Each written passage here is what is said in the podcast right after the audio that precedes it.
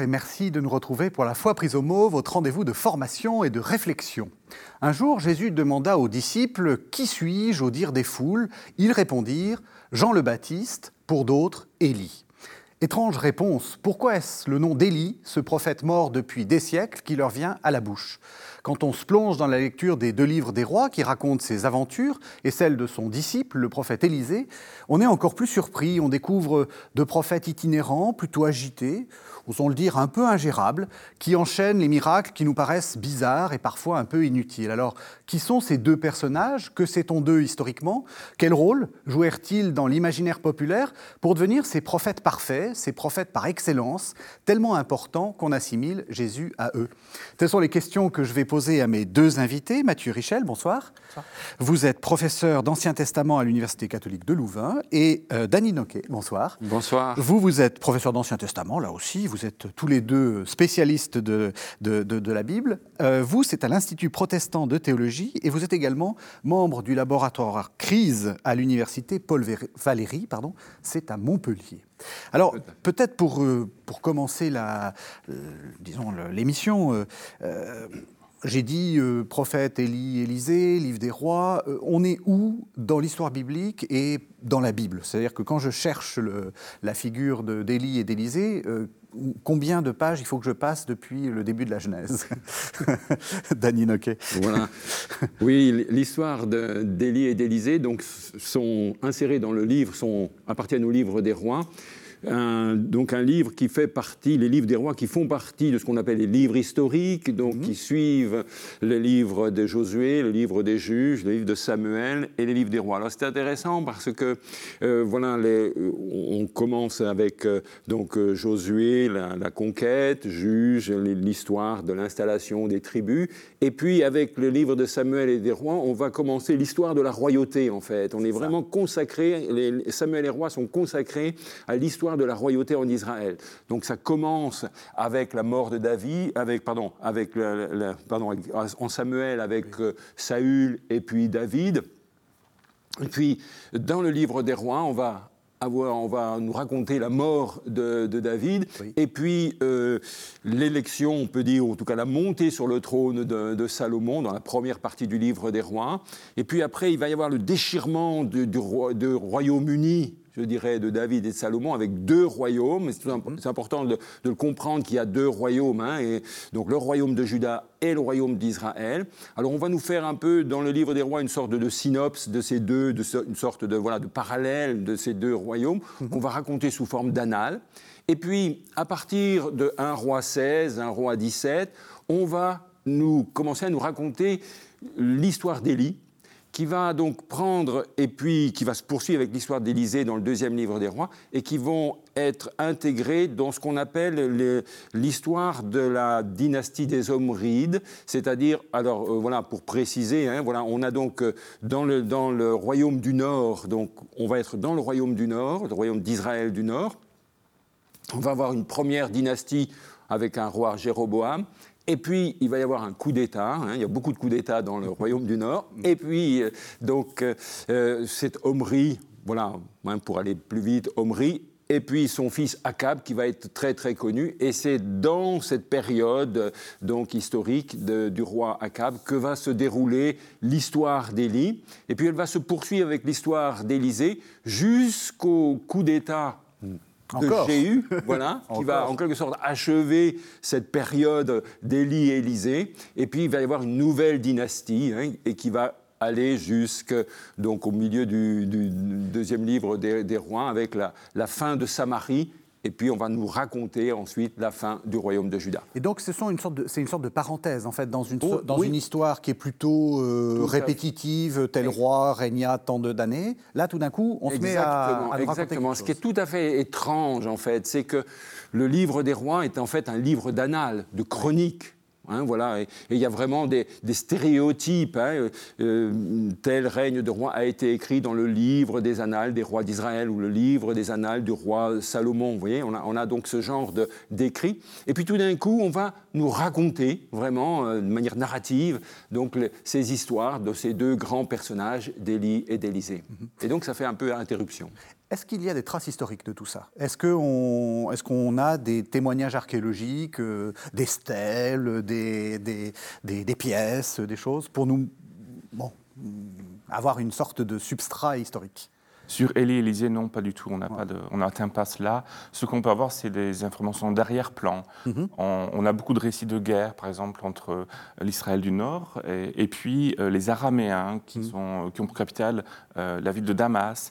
Et ça, on a quand même des traces de conflits de cette époque-là. On a des traces de ce que le roi de Damas, justement, un roi qui s'appelait Azaël, qui est mentionné dans la Bible, a envahi le territoire d'Israël à cette époque-là. Donc on a des informations sur l'arrière-plan. Mhm. Élie et Élisée n'ont pas laissé de traces peut imaginer qu'il y en a au moins des deux qui existé, parce que quand même, si on parle de ces gens-là, et a des histoires qui ont été racontées assez tôt, et qui, à un moment donné, ont été mises par écrit, et qui ont été conservées pour les générations suivantes.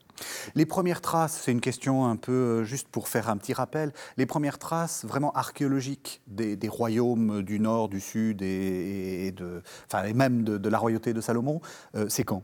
Alors, je dirais que quelque chose de très marquant, c'est la stèle qu'on a trouvée à Dan, qui est tout au nord du royaume d'Israël, et dans laquelle, justement, un roi de Damas, probablement Azaël, euh, affirme avoir éliminé euh, presque simultanément le roi d'Israël et le roi de Juda et donc d'avoir fait une sorte de double, double pas coup d'État, mais de double conquête. Coup double. Et d'avoir récupéré la ville de Dan. Donc il avait une stèle de victoire posée dans cette ville, mhm. auparavant israélite, qui proclamait sa réussite, sa conquête.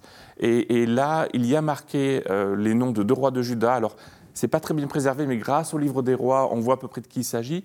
Et surtout, on mentionne la maison de David, ça, ça fait couler beaucoup d'encre parmi les mhm. spécialistes, mhm. parce que ça se réfère au royaume du sud, de Juda, en tant qu'il est un royaume où règne la dynastie inaugurée par David. Donc voilà, là on a du, un substrat quand même assez... Et on est au 9e siècle. Et on est au 9e siècle. Ah oui, ça, oui. L'époque de oui. Élie Voilà, c'est ça, voilà, 9e siècle, d'accord. Et, ce qui est curieux d'ailleurs, voilà, pour, pour, continuer la, réflexion de Matthieu, c'est effectivement hein, donc le, le, roi Jéhu Mhm. va tuer les mêmes rois qui sont mentionnés dans la stèle de, de Teldan. Mhm. Et du coup, donc on a en quelque sorte un, parallèle entre le récit biblique et une, preuve, ou en tout cas une marque historique tout à fait archéologique hein, connue. Alors, il faut peut-être aussi euh, expliquer un peu le, contexte du roi, enfin du roi qui règne. Euh, vous avez dit, euh, c'est un roi très connu. il est aussi surtout connu par sa femme. Voilà. Alors, Effectivement, hein, donc l'histoire d'Élie va commencer sous le règne d'Akab, qui est donc le, fils d'Omri, et qui va, qui va être le, royaume le plus connu, en tout cas dans, cette, le roi le plus connu dans cette dynastie. Alors effectivement, il est, alors il est connu lui aussi par, euh, ce qui est intéressant, par des sources archéologiques. On a euh, donc au IXe siècle une source assyrienne qui, qui, témoigne du fait que le roi Akab et le roi de Damas se sont d'ailleurs coalisés pour résister à la menace assyrienne. Hein. Mm. donc une, fameuse bataille où il y a eu sans doute un peu, euh, en tout cas on pense que peut-être que les Assyriens ont gagné, mais en tout cas, et ce qui est tout à fait euh, important dans ce témoignage historique, c'est qu'on on voit combien le royaume du Nord était tout à fait important. C'est vraiment une puissance régionale marquante, puisque les, les rois assyriens, on en, on, on en, fait part, en tout cas, mm. en tout cas l'ont noté hein, avec beaucoup de chars, hein, 10, 000, chars. Enfin, voilà, hein. tout à fait. Tout à oui, et, c'est de l'époque où on a aussi quelques traces archéologiques assez impressionnantes. Enfin, des, euh, ça construisait euh, massif, quoi. C'est pas la petite hutte en bois, quoi. C'est et du coup, et du coup, en effet, dans cette histoire, euh, voilà, ce qui va être le point marquant, je dirais, de la figure d'Élie, c'est que donc Akab va prendre pour épouse une femme étrangère, mmh qui est une femme sidonienne, donc de, fille du roi de Edbatal, donc une princesse, et qui est, selon les textes bibliques, va introduire le fameux culte de Baal dans Israël. Mhm.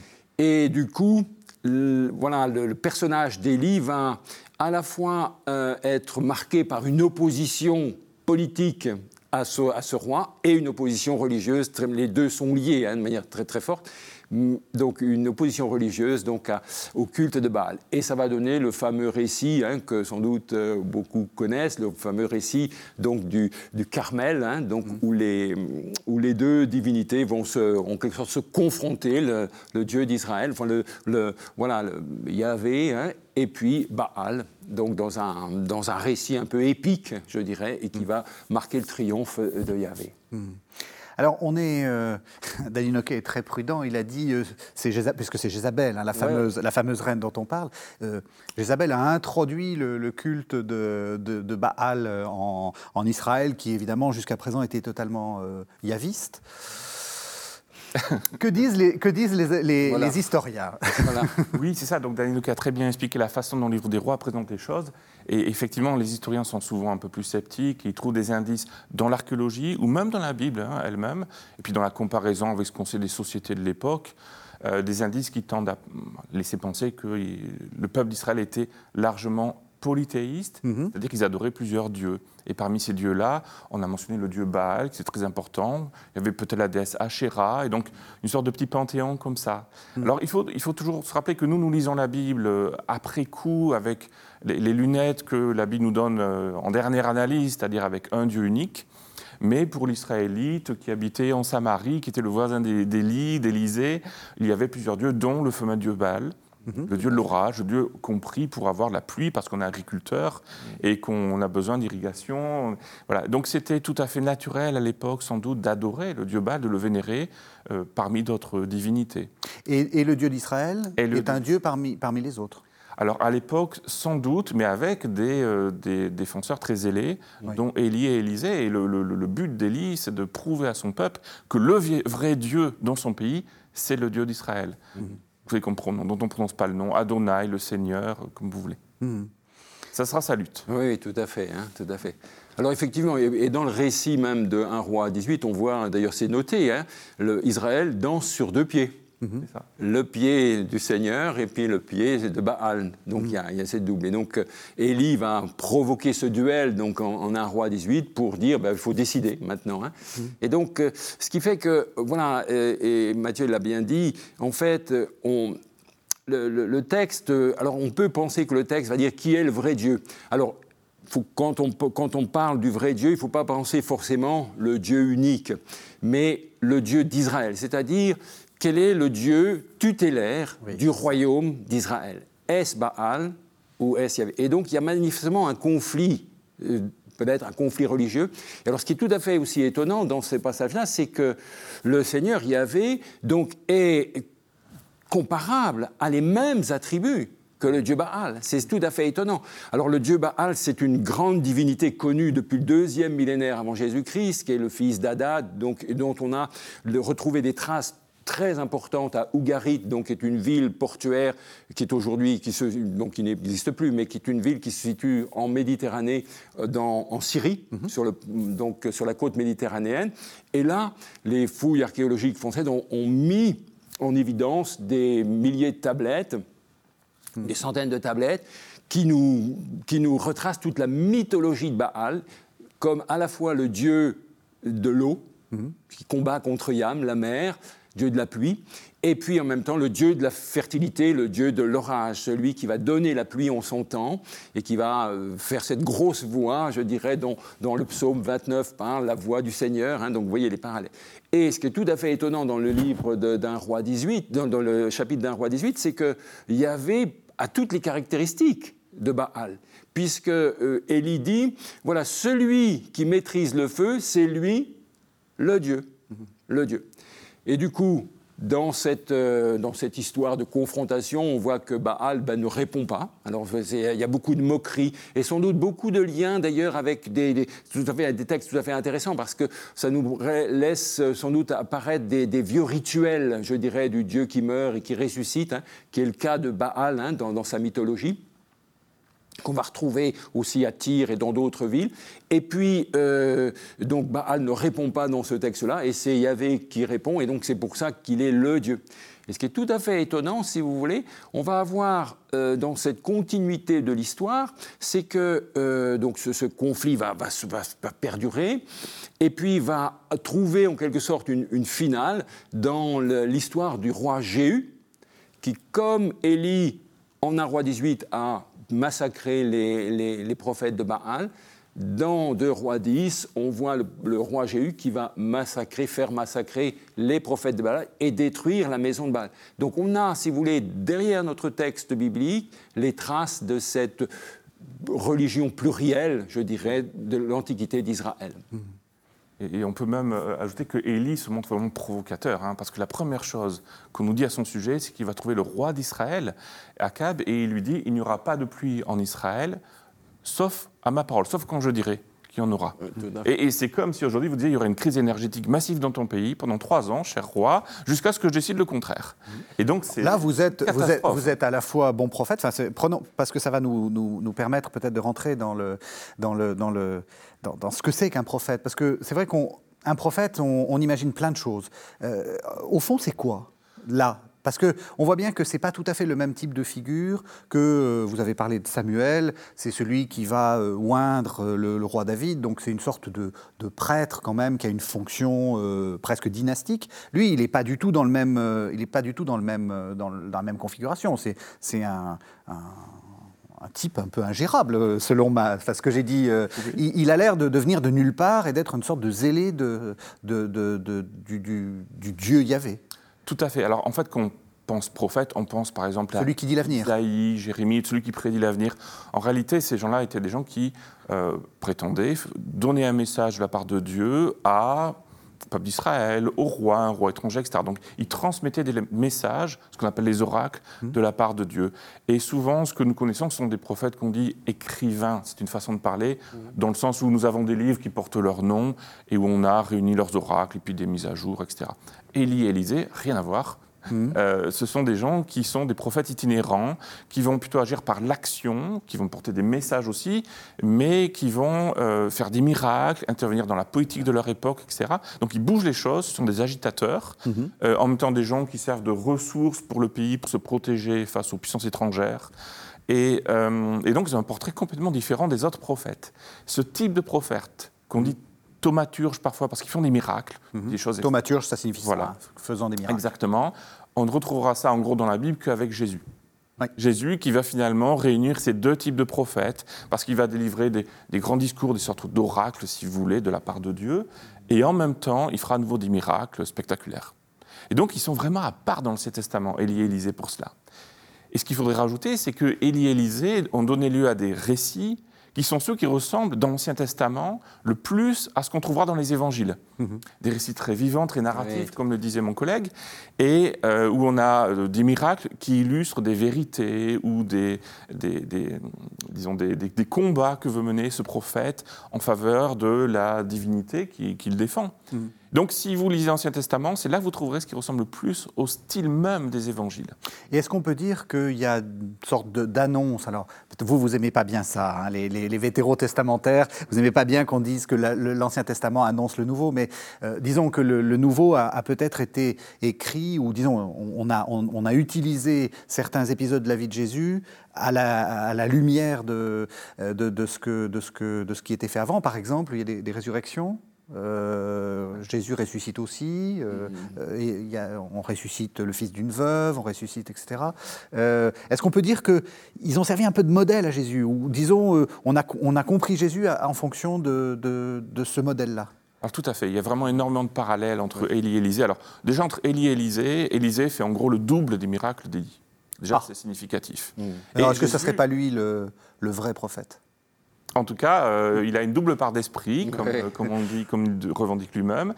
Et, Jésus va reproduire la plupart des miracles d'Élisée, en fait. Donc, il, reprend tout cela. Et il semble très probable que les rédacteurs des évangiles avaient conscience de cela. Ils étaient imprégnés de la littérature biblique. Hmm. Et ils essaient de montrer que Jésus renoue avec cette tradition de prophète qui fait des miracles. Et il les surpasse, en fait, hein, parce qu'il va faire encore mieux qu'Élie et Élisée.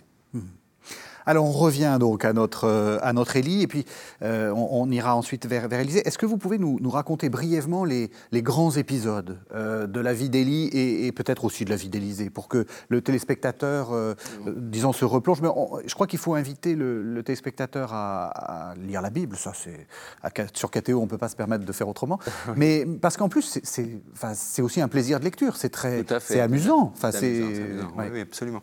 Alors effectivement, donc l'histoire d'Élie va, va, commencer un roi 16, un roi 17, et, on va nous dans un contexte, alors comme euh, Mathieu l'a dit, où effectivement, donc là, il y a un contexte de sécheresse. Mhm. Donc, euh, qui est lié à l'absence d'Élie. Et ce qui est tout à fait étonnant, donc il va se déplacer dans une ville, Sarepta, une ville cananéenne, en dehors d'Israël, où là, il va commencer son, son, son ministère.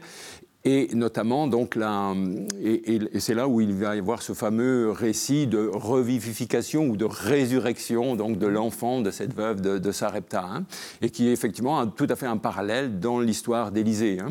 Mm-hmm. donc, effectivement, les deux, il y a une sorte de, modèle. Hein, Parce qu'Élisée va faire, va faire aussi un, va faire, exactement. Et Jésus, pareil. Donc, euh, il y a une sorte de continuité. De, continuité.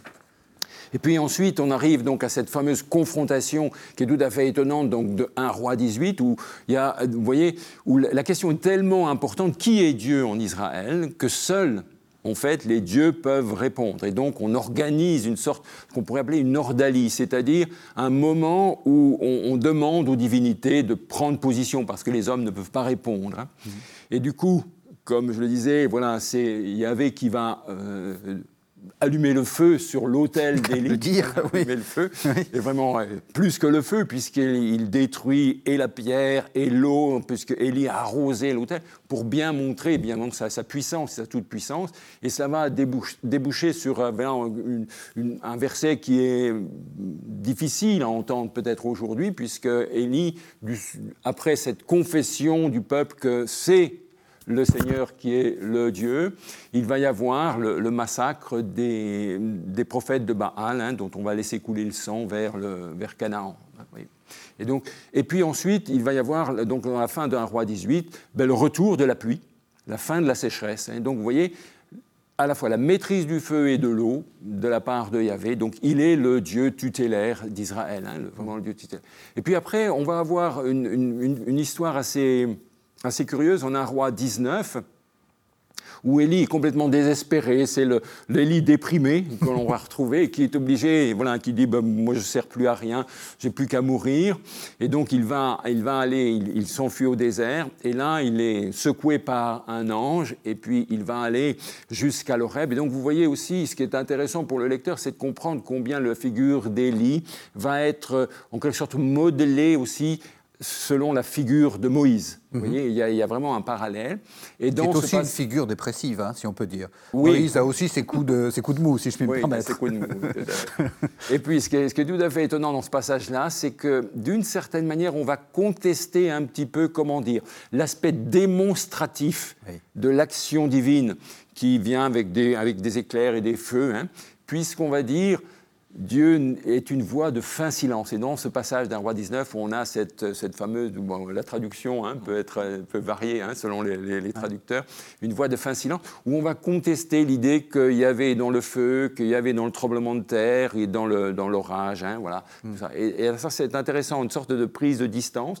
Et puis c'est dans ce passage-là où on va apprendre que ben, Élie va être envoyé en mission pour euh, oindre un roi euh, d'Aram. Hein, voilà. Donc vous voyez, il, continue sa fonction politique. Alors ensuite, on a donc un, des récits de bataille, un roi 20 qui sont tout à fait intéressants aussi, un roi 20, un roi 22, qui sont, alors là, il voilà, le spécialiste de la saison qui est Mathieu, on, a la, traduction grecque de ces livres, n'ont pas tout à fait le même ordre. Mhm. Dans, les livres. Hein. Voilà, c'est un autre aspect un peu de, la recherche. Et puis, donc, les récits de bataille en roi 20, un roi 22. Et puis, en un roi 21, on a ce fameux récit de Naboth où on a, on a en fait, euh, où on met en évidence, en quelque sorte, l'arbitraire royal, hmm. qui veut prendre la vigne de Naboth, qui dit Je ne peux pas te la donner parce que c'est l'héritage de mes pères, je ne peux pas. Et puis, c'est là où va intervenir la fameuse Jézabel, qui va dire Mais enfin, qui est roi hein, Si c'est toi qui es roi, tu peux faire ce que tu veux. Et du coup, elle va euh, mettre en, scène des, faux témoins qui vont conduire à la, à la condamnation de Naboth. Ce qui est intéressant, si vous voulez, dans ce passage-là, c'est qu'on vient dire combien la royauté est d'une certaine manière falsifiée par une influence étrangère. C'est ça. déjà, déjà l'idée que Israël a une forme de, pureté et qu'il faut se méfier des influences étrangères. De... Tout à fait. Et donc après, si, je peux continuer, puis... puis euh, bah, Matthieu fera le deuxième livre des rois. Voilà, voilà. ou, la figure d'Élisée. Juste pour continuer, voilà, On, va avoir on en deux rois 1 de nouveau un récit un peu comparable à un roi 18 où on a voilà Élie qui va intervenir. Euh, alors c'est un, le fils d'Akab qui est malade et qui veut aller se faire soigner non pas par le Seigneur, mais qui veut se faire soigner par Baal Zeboub, alors le fameux voilà, hein, et donc qui est un voilà, hein, tout à fait. Et, Élie va interrompre les, convois qui vont chercher ce roi. Et on, a donc ici l'intervention d'Élie, d'Élie de nouveau, un peu l'Élie qui, on va dire un peu violent, hein, qui, qui intervient. Et puis, de Roi 2, on va avoir euh, donc un, très beau récit qui est la, succession d'Élie et d'Élysée, une sorte de manière de dire la continuité puis en même temps la discontinuité. Donc, et c'est dans ce fameux récit où on va avoir l'ascension d'Élie. Hmm. Donc alors c'est tout à fait étonnant parce que euh, on, a l'impression qu'Élisée est vraiment un pot de colle auprès d'Élysée. Il veut pas se séparer et, finalement rien ne fait qu'il peut se séparer. Et seulement finalement Dieu peut les séparer d'une certaine manière puisqu'il va enlever donc Élie au, ciel. Ils vont, alors Élie va laisser tomber son manteau, Élisée va le récupérer. Et ce qui est intéressant aussi dans, cette, dans, cette, dans, ce, dans ce récit, c'est combien ces deux figures d'Élie et Élisée vont faire penser à, Moïse et Josué. On a exactement les mêmes parallèles. Vous voyez, euh, donc Élie va frapper le, fleuve comme Moïse a frappé la mer, et puis par le, ils vont donc aller au-delà du Jourdain, et puis Élisée au retour va ouvrir le Jourdain pour revenir. Vous voyez, il y a vraiment tout un, tout un tas de, de parallèles. Donc vous voyez, et puis, Élisée va, va, va, continuer son ministère. Et donc, voilà, hein, euh, dans le deuxième livre. Juste, c'est un épisode tout à fait euh, fascinant, parce qu'il est enlevé par un char de feu. Oui, tout à fait. Là aussi, on peut aussi avoir une sorte de, de parallèle avec Jésus enlevé au ciel. Enfin, il y a quelque ah chose. Oui, alors voilà, tout à fait. Voilà. Et ce qui va, ce qui, c'est vraiment euh, un élément qui est tout à fait probablement moteur, je dirais, dans, dans la réception du, du prophète Élie. Le fait qu'il ne meurt pas. Qui ne meurt pas, en tout cas physiquement, un peu à la manière de Moïse, dont on ne sait pas. On dit que Moïse est mort, mais on ne sait pas où il est enterré. Mhm. Et l'enterrement en Deutéronome 34 est un enterrement divin. C'est-à-dire c'est Dieu qui l'enterre, hein, vraiment, dans, dans, Deutéronome 34. Et là, on, a, on a cette, euh, un peu cette même, cette même euh, façon de présenter la mort d'Élie comme qui échappe d'une certaine manière, on va dire, à, la, à une réalité terrestre. Alors ça fait penser aussi à Enoch, qui, est, élevé, qui est élevé au ciel dans la Genèse, et probablement donc que cette, cette façon de, en quelque sorte de, présenter Élie comme de manière un peu surnaturelle, en tout cas dans une proximité totale avec euh, le Seigneur, va être très important par la suite, puisque c'est, vous voyez, dans le prophète Malachi, ce sera, euh, bon, on va dire, voilà, on attend Élie, et ça aura beaucoup d'importance, comme l'a rappelé euh, Matthieu aussi, dans le Nouveau Testament, mmh. puisqu'on va faire de, Jean-Baptiste une figure d'Élie. Mmh. Voilà. Et puis, euh, vous voyez, ça va, avoir tellement d'importance, cet Élie monté au ciel, qu'il va devenir une des figures de l'Apocalypse, de l'apocalyptique, de, ces, de ces littératures apocalyptiques qui vont fleurir à la fin du premier millénaire, où il va y avoir une, ascension d'Élie, donc une apocalypse d'Élie, hein, qui, va, qui va reprendre. En, disant, finalement, cet Élie, il connaît les secrets de Dieu, et donc il va pouvoir les révéler. Mmh. Alors Élisée, paradoxalement, euh, c'est ce que vous commenciez à dire, euh, il fait plus qu'Élie. Enfin, alors lui, pas de chance, lui, il monte pas au ciel sur son char de feu. Mais quand on voit les mystères et, les, et les, ce qu'il révèle, les miracles qu'il fait, etc., on a l'impression qu'il est presque plus fort. Oui, dans un sens. Et en même temps, il faut préciser, avant de rentrer un peu dans l'histoire sur Élisée, que c'est effectivement Élie qui va rester la grande figure. C'est ça. À telle enseigne que dans le Nouveau Testament, dans le récit de la transfiguration, mhm. quand Jésus va avec quelques disciples sur une colline et leur apparaît rayonnant de blanc, vraiment dans un état mhm. extraordinaire, euh, qu'est-ce qui apparaît comme personnage avec Jésus? Il y a Moïse, qui représente la loi, et Élie, qui représente les prophètes. Oui. Donc, ça, Donc, le prophète, le prophète. quelque Ouais, part. voilà. Ça, c'est ça. Alors Élisée, oui, il fait plus de choses dans, un certain sens, et en même temps, il n'aura pas la même, euh, la même envergure. Si vous voulez avoir une, brève idée de comment la chose se présente dans le récit sur Élisée, il faut avoir conscience qu'il y a deux types de récits.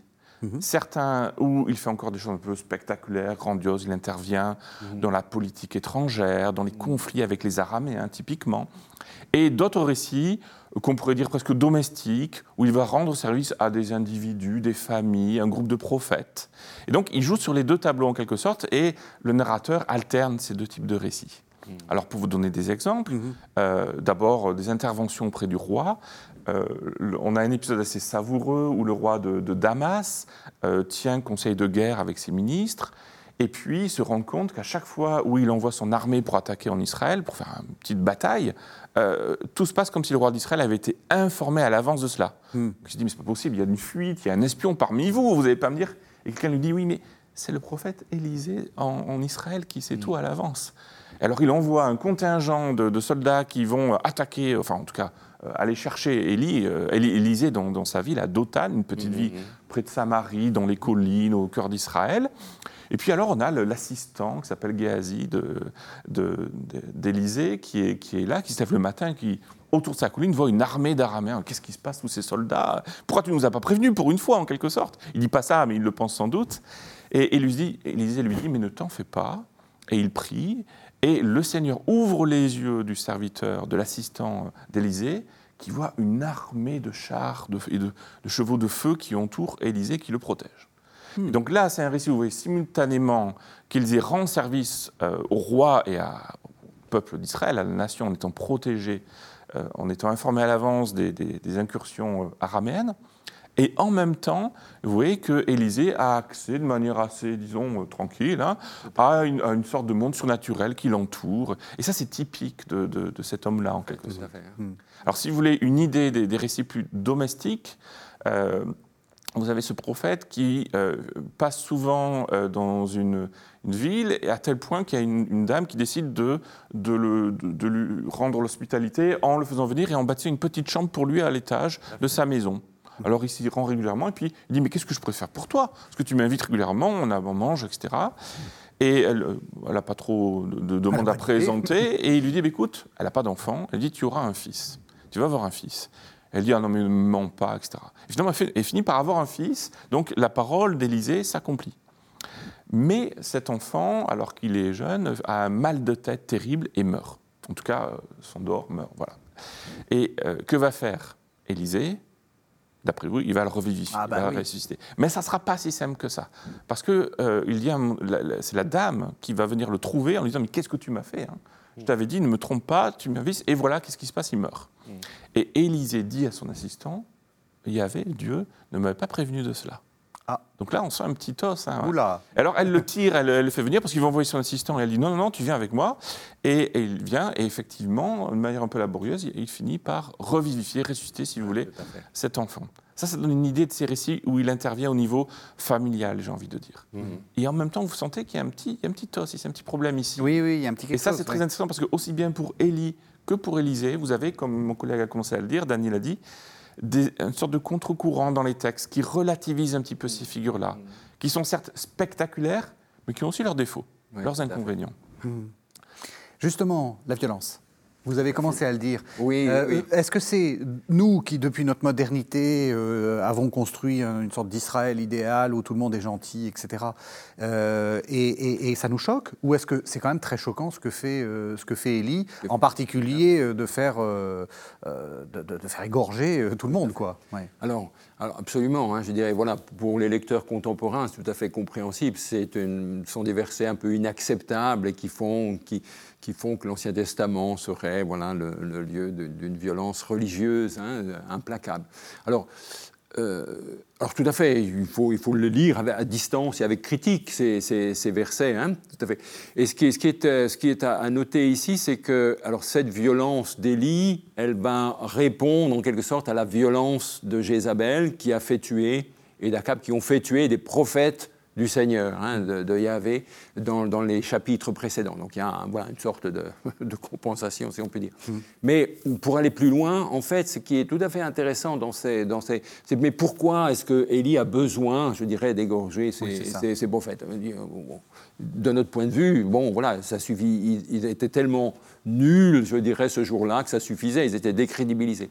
Et en fait, si vous voulez, c'est probablement donc des versets qui ont été retravaillés. C'est pour montrer qu'on bien, je dirais, il faut euh, éloigner la source du malheur d'Israël. Il ne faut mhm. pas oublier que le contexte, c'est la sécheresse, c'est finalement l'impossibilité de vivre et de continuer à vivre dans le pays. Donc éloigner la source du, du malheur d'Israël en alors que représente Baal et ses prophètes, les prophètes de Baal, et donc on va, on va les tuer. Et, ça, c'est effectivement, je dirais, une explication qui n'est pas du tout une justification, une légitimation, une explication dans une forme de théologie qu'on appelle exclusiviste, où euh, on ne peut pas adorer le Seigneur et adorer un Dieu à côté du Seigneur.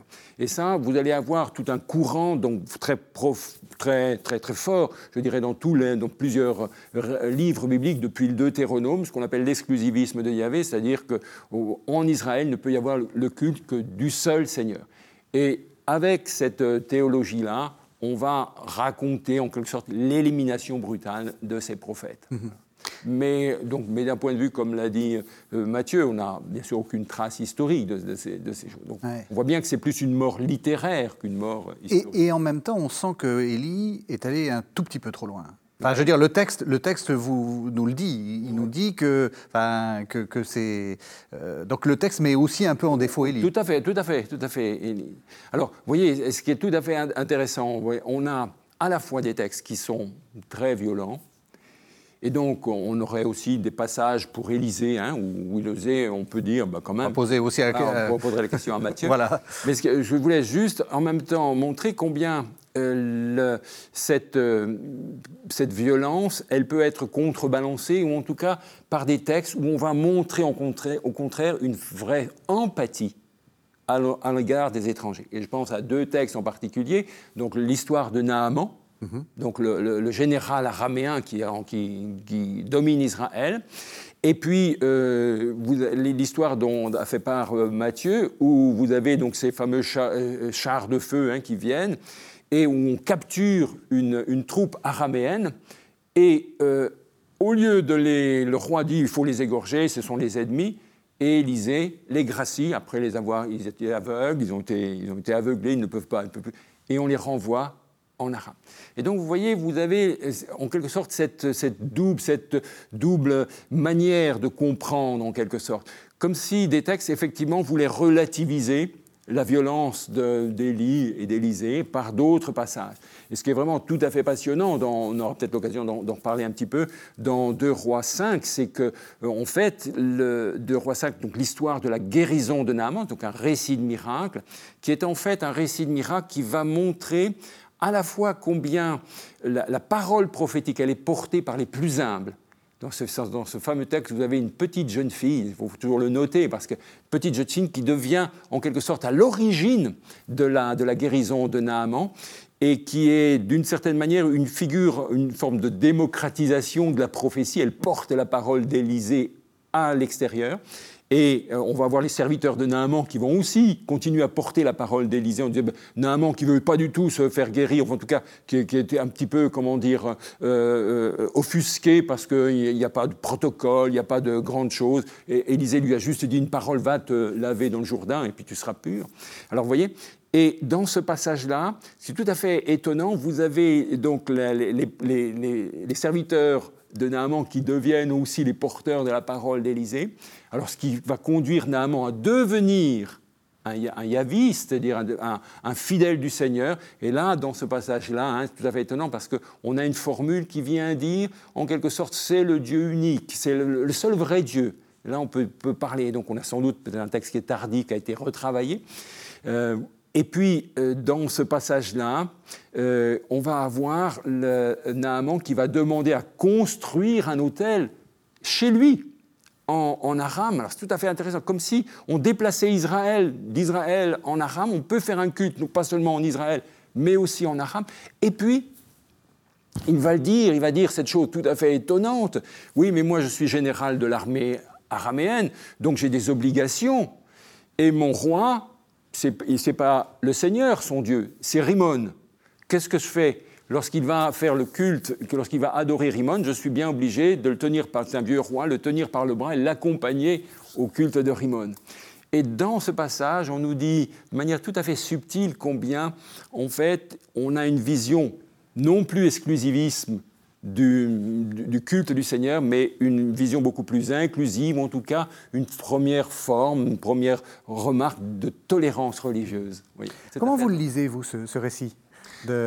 Oui, bah, sensiblement comme, euh, comme Dany, hein, comme mon collègue. Euh, ce, qui est, euh, voilà, ce, qui ce que je trouve fascinant, en fait, hein, c'est exactement comme l'a dit mon collègue, c'est qu'il y a des, pas des pieds de nez, mais des relativisations de ces grandes figures.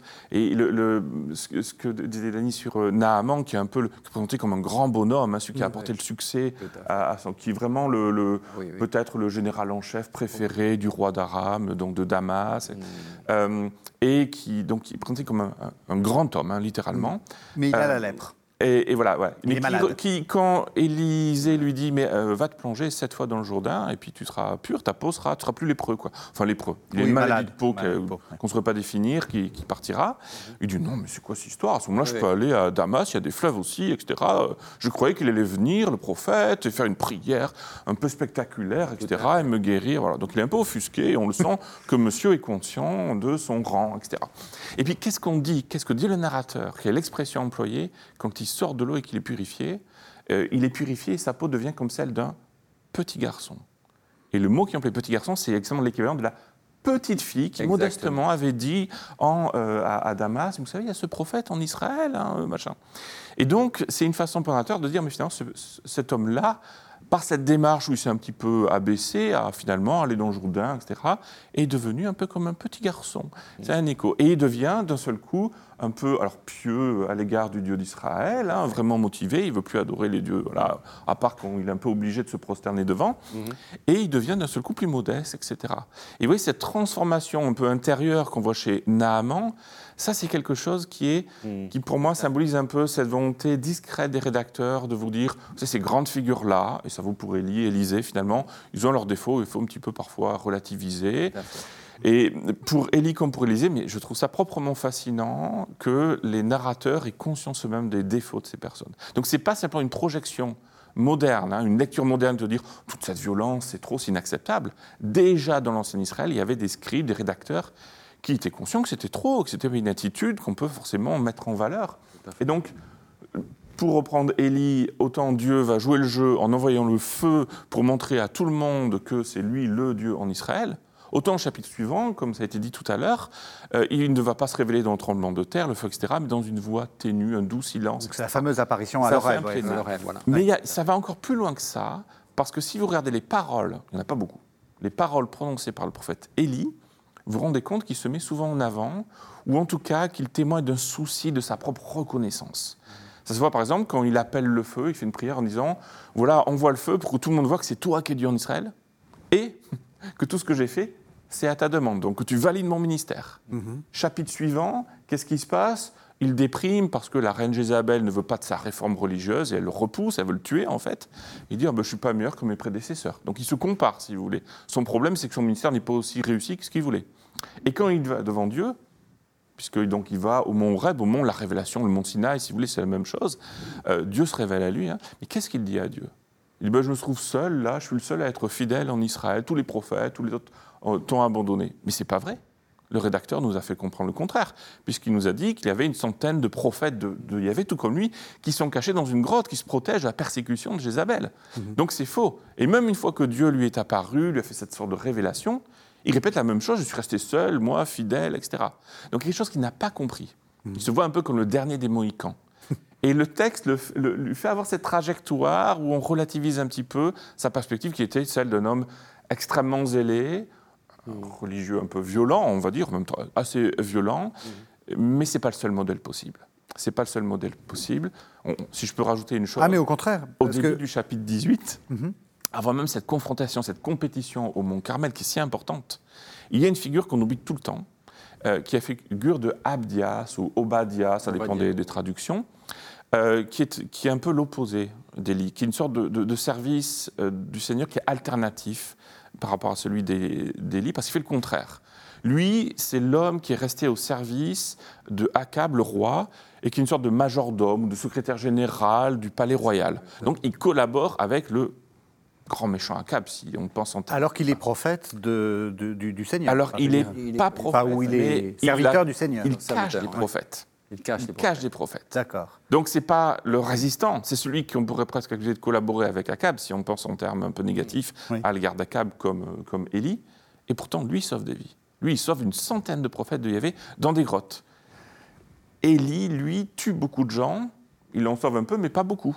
Mhm. Et donc, il y a une sorte de, parallèle comme ça implicite que le narrateur met sous vos yeux entre euh, le, prophète zélé de Yahvé qui va aller jusqu'à tuer beaucoup de gens pour défendre son, voilà, sa vision des choses, et puis en face, l'homme qui est au cœur du pouvoir, qui collabore avec Akab, mais qui sauve beaucoup de gens. Mhm. Et donc, il y a comme deux façons différentes de servir le Seigneur dans ces conditions un peu difficiles. Et c'est la même chose pour Élisée Lui aussi est contestable? Élisée, alors d'une manière peut-être plus subtile, alors il y a encore de la violence avec lui, hein, parce que euh, quand il passe près de bah, la il tue des enfants, c'est un peu Des enfants qui se moquent de lui parce qu'il est chauve, qu'est-ce qu'il fait? Il, il, invoque la puissance de Dieu et il y a une ours euh, ou deux ours qui viennent et qui tuent 42 enfants quand même. Donc c'est moyennement sympathique. Hein, voilà. Surtout que c'est des petits, des petits quoi. Il ne faut pas s'y tromper. Les, les, les, les, narrateurs ne commentent presque jamais ces choses-là en disant c'est bien, c'est mal. Hein. Donc c'est à nous de réfléchir, de méditer. Il y a des indices plus subtils parfois dans les textes pour comprendre. Alors là, ça se passe à Bethel. C'est le travail aussi du lecteur. Hein. Exactement. C'est-à-dire qu'il ne faut pas forcément dire parce que c'est raconté, c'est cautionné par le, non. narrateur. Alors non, dans l'Ancien Testament, ça ne marche pas comme ça. Il y a une distance. Hein. Et on a à travailler. Enfin, je veux dire, il faut, que, il faut que, le lecteur travaille. là, le fait que ça soit à Bethel, par exemple, c'est sans doute une polémique. Alors, c'est Danny qui est spécialiste de ça. Une polémique contre un endroit, Bethel, où il y avait un culte qui n'était pas forcément approuvé par les rédacteurs de ces textes-là. Il y avait un autre temple, alors dans un texte on dit qu'il y avait un veau d'or, en tout cas il y avait un, culte qui était considéré comme illégitime mhm. par les gens qui ont rédigé en dernière analyse les livres des rois. Donc il y a un enjeu supplémentaire, c'est pas juste les enfants qui se moquent mhm. euh, d'Élisée, il y a quelque chose de plus. Alors ensuite, ce qu'on peut dire sur Élisée qui est très particulier, c'est qu'il a tendance à faire des miracles sans nécessairement mentionner Dieu. C'est-à-dire qu'il a l'air de les faire lui-même. Mhm. Il y a quelques fois il prie, mais c'est pas beaucoup. Et on a parfois l'impression, certains spécialistes de la Bible ont l'impression qu'il se met en avant, qu'il fait lui-même le miracle directement et que c'est presque lui qu'on va vénérer, etc. Donc on se demande s'il ne vole pas un peu la vedette euh, au Seigneur de temps en temps. C'est un débat entre spécialistes. Est-ce que c'est simplement les textes qui sont très concis mmh. et qui ne, ne, précisent pas les choses, ça allait de soi, qu'en fait il faisait tout au nom du Seigneur? Ou est-ce que parfois euh, il prie un peu moins qu'Elie ou dans des situations comparables Ou est-ce qu'il euh, se met un petit peu en avance? Il y a un débat là-dessus parmi les spécialistes jusqu'à ce jour. Mmh, tout à fait. On arrive à, la fin de, l'émission. Euh, peut-être une, enfin, quelques questions finales. pourquoi est-ce que les, les rédacteurs choisissent, alors vous allez me dire, vous ne savez pas, mais pourquoi est-ce que les rédacteurs choisissent de faire cette sorte de parenthèse euh, dans les livres des rois, d'inclure justement quelque chose qui ressemble à ce que nous on appellerait un évangile, mhm. euh, dans quelque chose qui est en fait une sorte de chronique Est-ce qu'on a des idées là-dessus?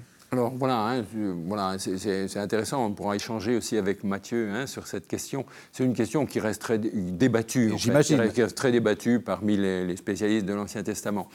On peut, simplement dire les choses de la manière suivante. Manifestement, derrière les, textes d'Élie et d'Élisée, il y a des, traditions anciennes. Des hmm. traditions anciennes, donc de, alors de, guérisseurs, de, prophètes très particuliers, hein, qui, ont une, qui font partie de ces premiers prophètes avec Samuel et Nathan, qui vont marquer les débuts de la royauté, hein, et donc euh, des traditions qui sont anciennes et qui vont, et, qui vont donc être reprises. Et elles vont être euh, reprises parce que, donc, dans le livre des rois, euh, on n'en a pas beaucoup parlé, mais on pense que le livre des rois a été écrit par ce qu'on appelle l'école deutéronomie, c'est-à-dire donc un, groupe d'écrivains qui travaillent vraisemblablement à l'époque du roi Josias, donc le 7e siècle avant Jésus-Christ, et qui va euh, mettre en avant à la fois la centralité du culte à Jérusalem et puis l'exclusivisme de Yahvé en Israël, on ne peut vénérer qu'un seul Dieu. C'est la raison pour laquelle le roi Josias, dans 2 rois 23, va faire le grand ménage. Il va enlever les statues de Baal, les statues d'Achéra dans le temple de Jérusalem. Vous voyez, il fait le, mhm. grand ménage de printemps pour décider. Hein, voilà. Et du coup, ces histoires où on va nous raconter le conflit entre Yahvé et Baal vont d'une certaine manière, euh, euh, comment dire, faire écho chez ces auteurs et vont donc les, reprendre et les, insérer, en tout cas, dans cette, longue histoire. Et c'est la raison pour laquelle on va avoir, en tout cas, une première partie de ces histoires dans, ces annales, en fait, et qui vont être insérées dans les livres des rois. Et puis, vraisemblablement, la réflexion, vous voyez, c'est un texte vivant le, texte biblique, qui ne cesse, qui ne cesse jamais d'être en quelque sorte le sujet de réflexion théologique et de, et de, de, reprise et de se dire est-ce que c'est vraiment comme ça qu'il faut comprendre? Et c'est la raison, on va développer certains, certains récits plus tardivement, vraisemblablement, hein, après, après le, VIe siècle, après l'exil. Mm-hmm. Et donc c'est une, voilà, c'est comme ça que je, vois. Et donc on a, on a vraiment différentes, différentes manières de comprendre, mais manifestement ça, ça, ça, va, ça allait en quelque sorte dans le sens de, de cette théologie de, exclusiviste deutéronomiste. Dernière question, parce qu'on est à la toute fin de l'émission. Euh, Élie, Élisée dans une certaine, dans une certaine mesure, mais Élie euh, euh, a été repris en particulier par les carmes, par, euh, c'est, la figure prophétique et ça, ça, vient déjà dès les pères de l'Église, comme le prophète par, par excellence. Vous comprenez pourquoi? Pourquoi est-ce que qu'est-ce qu'elle a de qu'est-ce qu'elle a d'incroyable cette figure? Oui, alors c'est la figure du zèle, c'est du zèle vraiment sans compromission. Euh, c'est la figure de quelqu'un qui agit vraiment pour Dieu hein, et qui se met en danger, qui se trouve expulsé de son pays pendant, enfin, qui doit se cacher de son pays euh, et aller en Phénicie pendant plusieurs années, hein, parce que le, roi veut l'éliminer. Donc, euh, c'est quelqu'un de courageux, quelqu'un qui, qui, veut tout donner pour Dieu et qui oui, qui, qui, fait ça sans compromission, au péril de sa vie.